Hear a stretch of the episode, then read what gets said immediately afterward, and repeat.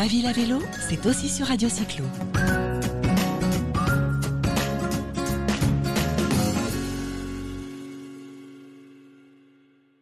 Bonjour à tous les auditeurs, bienvenue sur Radio Cyclo. Nous recevons aujourd'hui Emmanuel Roche, chargé de la politique cyclable à Grand Chambéry. Bonjour Emmanuel. Bonjour Cécile. Donc Grand Chambéry, c'est une communauté d'agglomération qui compte environ 140 000 habitants, qui est reconnue par sa politique cyclable, puisque en 2019, Chambéry s'est vu décerner le prix de la deuxième ville cyclable et de sa catégorie donc après La Rochelle, dans le cadre du baromètre des villes cyclables. Emmanuel, tu y es pour quelque chose, puisque tu es chargé de l'aménagement cyclable depuis 2012. Pourrais-tu nous parler un peu de l'historique de Chambéry dans son engagement dans le développement du vélo Alors, j'espère y avoir un petit peu contribué à, ma modeste mesure, effectivement. Après, il faut bien reconnaître que euh, j'ai hérité d'un historique extrêmement riche et que c'est pas pour rien euh, qu'on on arrive à cette place. En fait, c'est vraiment grâce à cet historique. En fait, l'agglomération, elle a ce site particulier que sa politique cyclable, elle a commencé il y a très très longtemps, on va dire, respectivement à, d'autres euh, d'autres agglomérations équivalentes en France, puisque le premier schéma directeur cyclable, il date de 1977.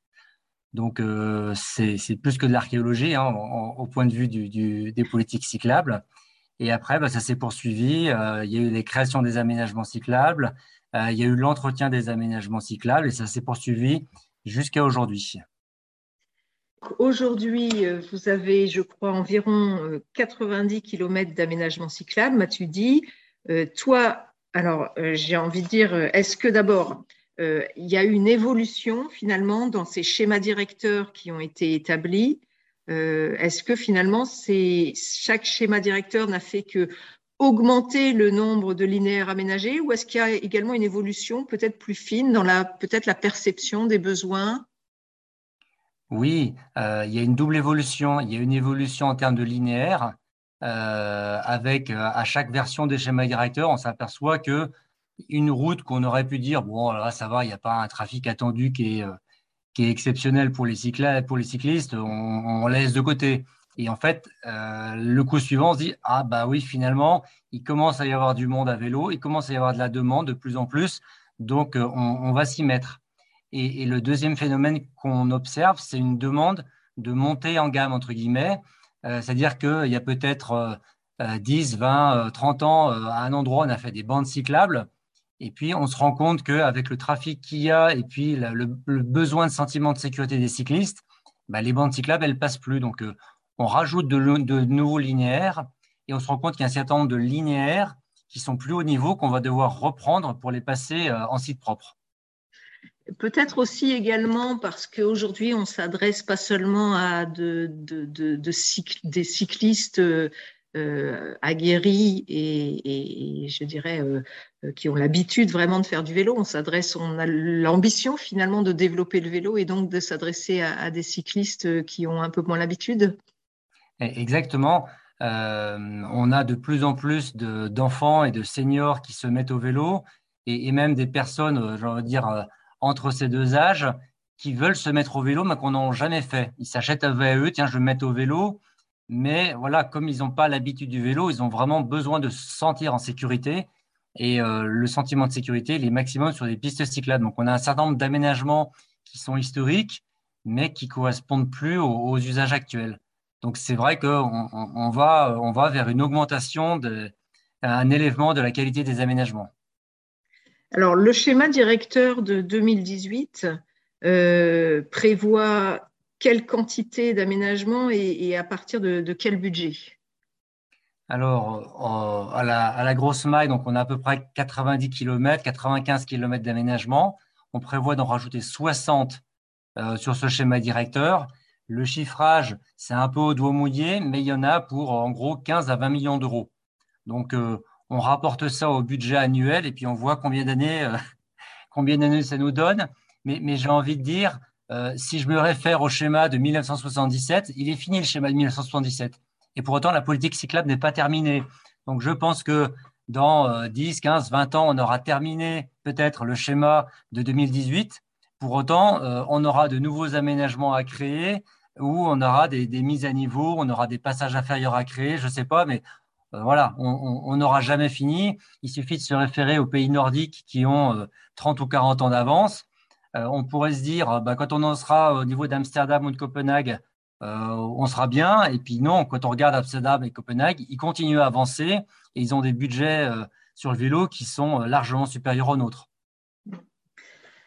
Et du coup, euh, quand, tu dis euh, on aura toujours effectivement euh, besoin de, créer d'autres aménagements, on peut dire également que le réseau, entre parenthèses, routier évolue également, risque également, là je, dis risque également de, se développer.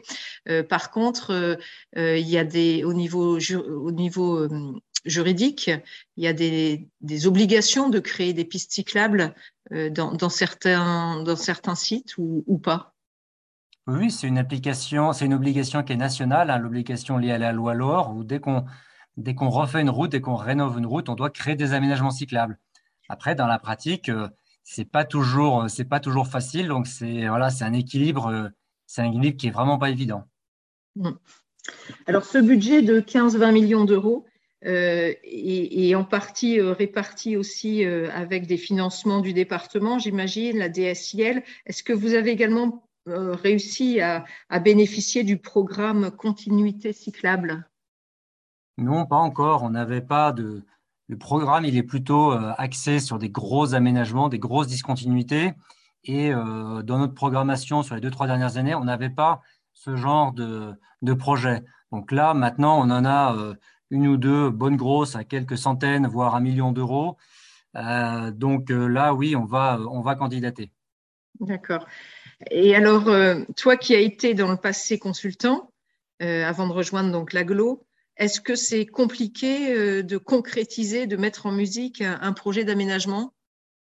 Oui, en fait, en, tant que cycliste ou en tant que consultant, on ne se rend pas compte. J'ai envie de dire, c'est presque du yaka faucon ça a l'air tellement facile.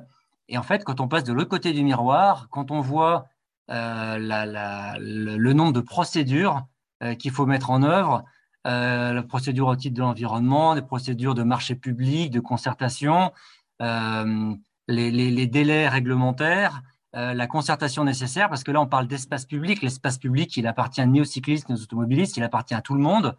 Et quand on fait un projet d'espace public, il eh ben, faut prendre en compte tout le monde, euh, les, bus, euh, les conducteurs de voitures, les cyclistes, les piétons, les personnes à mobilité réduite, euh, les commerçants, les riverains. Et en fait, cet aménagement d'espace public, c'est au final jamais parfait pour personne, c'est un consensus.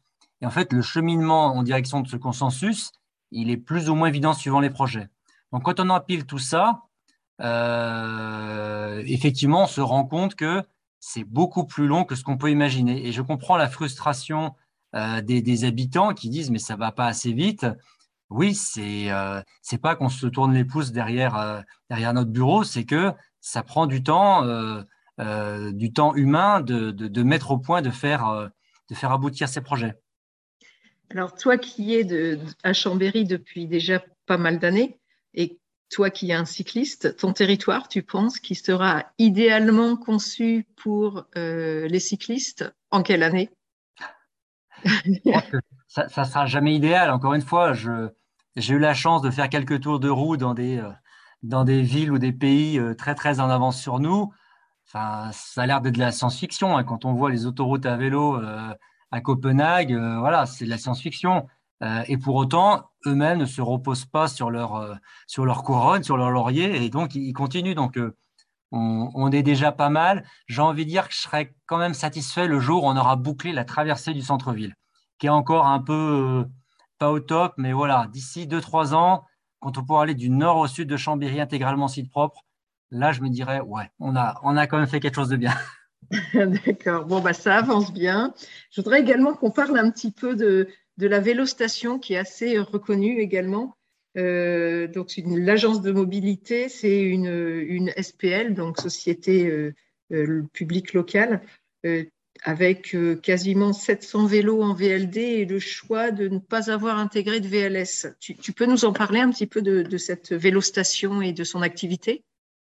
Oui, quand je, parlais un peu de l'historique de la politique cyclable, c'est vrai qu'on a été très en avance sur les aménagements, mais ce qui a été remarquable aussi, c'est qu'à partir du début des années 2000, cette politique d'aménagement s'est accompagnée de deux autres piliers qui étaient les services et euh, la sensibilisation communication. Et en fait, sur ces, deux autres piliers, on s'est appuyé sur une structure qui s'appelle l'Agence Écomobilité, qui était au début une association et qui s'est transformée en société publique locale. Et donc, cette, euh, cette structure, elle a pour mission euh, d'exploiter la, la vélostation, donc la vélostation, c'est effectivement un parc de vélos en location longue durée.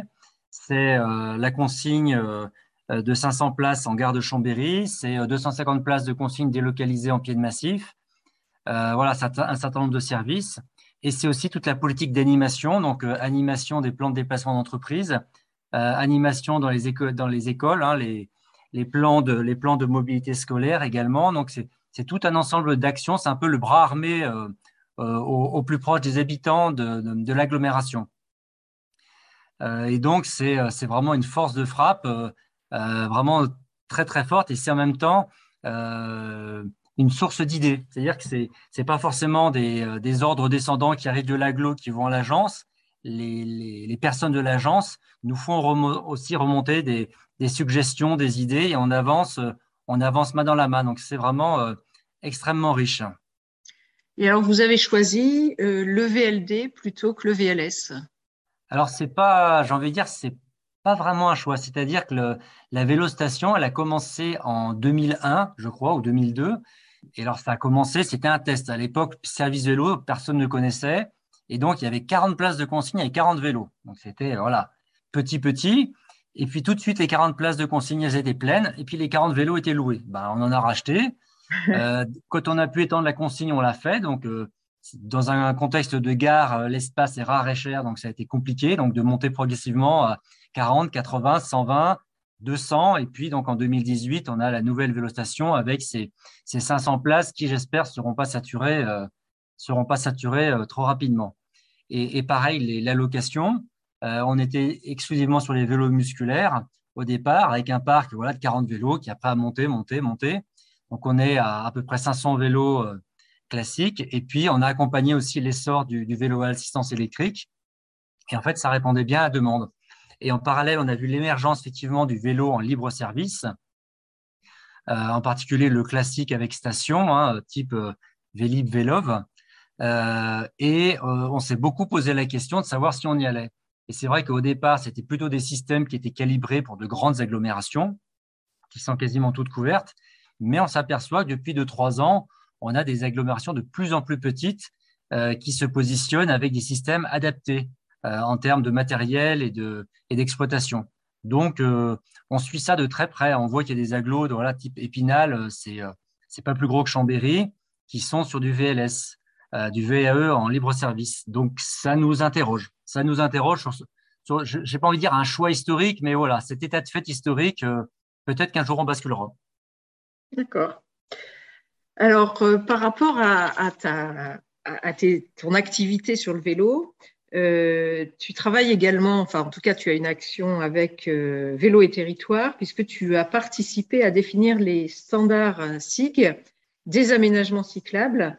Est-ce que tu peux nous dire un petit peu en quoi ça consiste et pourquoi avoir estimé ce besoin de définir euh, d'apporter une définition sur euh, euh, également la, terminologie?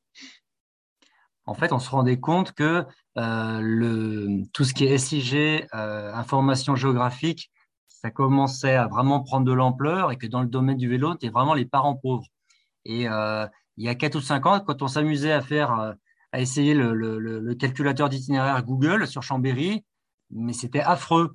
Soit vous passiez sur la grosse nationale avec 15 000 véhicules jour, soit vous envoyez dans des sentiers de montagne, mais vraiment des sentiers de montagne où je ne passerai pas en VTT. Quoi.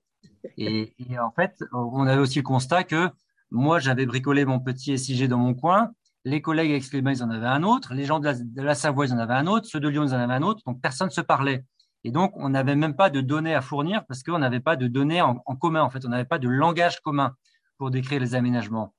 Et c'est vrai que depuis quelques années, il y a une montée en puissance de l'information partagée type OpenStreetMap, euh, où on voit qu'il euh, y, y, a vraiment une volonté de mettre en commun cette information, de la diffuser, de la partager et de pouvoir la valoriser avec des calculateurs d'itinéraire. Sauf que nous, euh, collectivités qui fabriquons entre guillemets les aménagements cyclables, on est quand même les mieux placés pour fabriquer les données qui vont avec, mais on n'avait pas le langage entre guillemets pour le, pour le faire. Et donc, euh, ça faisait longtemps que je militais pour, pour qu'on ait un standard de données des aménagements cyclables. Donc, Vélo Territoire à mon grand plaisir, s'en est emparé et a monté un groupe de travail avec l'État, donc qui a permis de, définir un standard de données. Donc maintenant, quand on va produire des jeux de données, eh ben, ils seront en open data et ils pourront être repris par n'importe qui, par Google, par, euh, par GeoVélo, pour améliorer l'information géographique. On va aller vers une information géographique de qualité et d'exploitation de qualité. Et vous aurez une définition homogène alors de, également Alors, voilà, Paris ne s'est pas fait en un jour. Il y a dans le schéma de données euh, un petit euh, dictionnaire, entre guillemets, des aménagements cyclables avec quelques photos, des exemples et des contre-exemples pour essayer euh, que tout le monde se l'approprie au mieux. Mais il y aura toujours des cas litigieux, en particulier au niveau de la signalisation, où des fois, ça a la couleur d'une voie verte, le goût d'une voie verte, etc. Sauf que ce n'est pas une voie verte parce qu'il n'y a pas le panneau.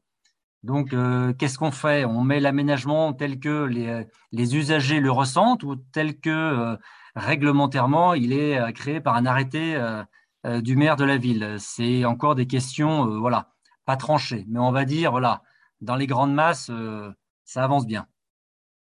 Très bien.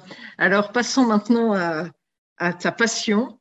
Tu vas nous parler de, tes vacances, puisque ben, tu es un vrai cycliste tu y emmènes ta famille et euh, vous faites des kilomètres en vélo. Et l'année dernière, ou il y a quelques années, je ne sais plus, tu as, euh, tu as longé la Drave, donc euh, cette rivière d'Europe centrale. Tu peux nous en dire quelques mots? Oui, effectivement, c'est c'est encore du vélo, pour en dire certains, effectivement. Mais c'est vrai que c'est ça n'a rien à voir avec ce que je fais au quotidien et c'est une forme de vacances qui me voilà qui me effectivement qui me passionne, on peut le dire. je me sens vraiment plus que vivant. Quand on est en voyage vélo, je ne sais pas pourquoi, c'est un sentiment de liberté, de voilà. Et effectivement, tous les, tous les ans, on part, on part en famille. Euh, alors, je vous rassure, hein, c'est pas moi qui trimballe tout le monde qui fait la tronche derrière. Hein, tout, le monde tout le monde adore euh, pédaler, même les enfants. Donc là, le, plus grand, il a 16 ans, donc c'est vrai, il pédale bien. Le, petit, il en a 10, mais voilà, depuis qu'ils sont euh, tout petits, on fait des vacances tous les ans. Donc au début, ils étaient dans la carriole, dans un hamac, et puis après, il y avait la troisième roue. Après, euh, ils étaient sur un petit vélo accroché au follow Et puis après, bah, ils, sont, euh, ils étaient autonomes. Quoi. Et c'est vraiment euh, voilà, des vacances qui leur plaît. Alors après, il faut, faut savoir adapter le rythme. Hein. je ne vais pas faire autant de kilomètres que si j'étais tout seul. Mais voilà, on, se limite à 2, 3, 4 heures de vélo maximum par jour pour avoir le temps de faire autre chose. On sait que tous les 2, 3, 4 jours maximum, on va s'arrêter, on va faire un jour sans vélo. Voilà, c'est entre guillemets le jour de repos, même si on ne se repose pas tout le temps, parce que des fois on fait des randonnées. voilà, c'est un, un, modus vivendi à, à 5, j'ai envie de dire. Et donc ça, c'est bah, tous les ans on part, donc euh, en France ou à l'étranger. Effectivement, il y, a, il y a trois ans, on a découvert la Drave. Donc c'est pas connu en France du tout. C'est une rivière qui, euh, qui prend sa source dans le nord de l'Italie, dans les Dolomites, et qui part plein est. Et donc quand on part plein est, eh ben, on arrête tout d'abord en Autriche, euh, et après, on bascule en Slovénie, on passe à Maribor. Et après, on passe en Croatie. Et après, euh, on est entre la Croatie et la Hongrie.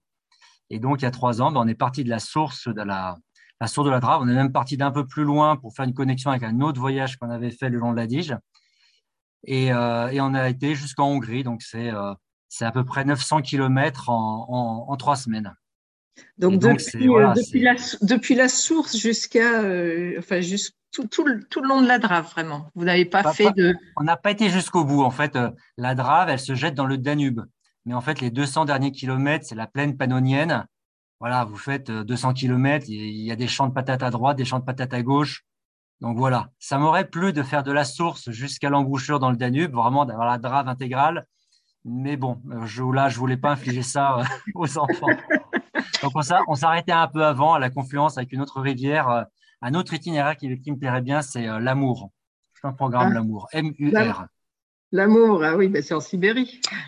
Ah ben là, c'est l'amour, l'amour autrichien, oui, c'est pas, pas ah, c'est l'amour autrichien, d'accord, parce que je pensais que tu voulais aller jusque, c'est l'amour, le fleuve qui, qui, qui sépare la, la, Sibérie de la Chine, en fait. Oui, le fleuve amour. donc, je pensais que c'était de celui-ci que tu parlais.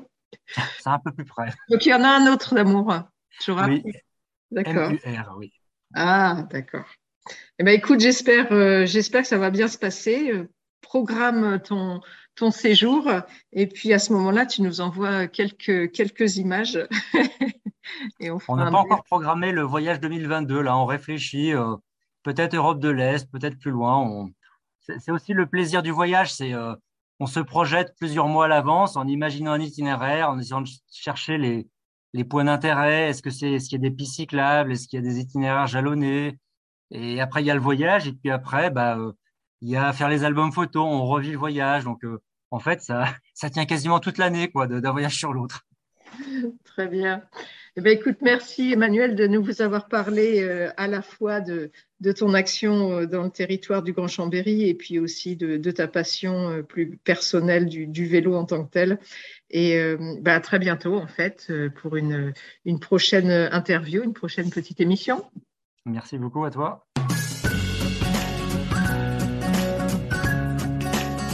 Ma ville à vélo, c'est aussi sur Radio Cyclo.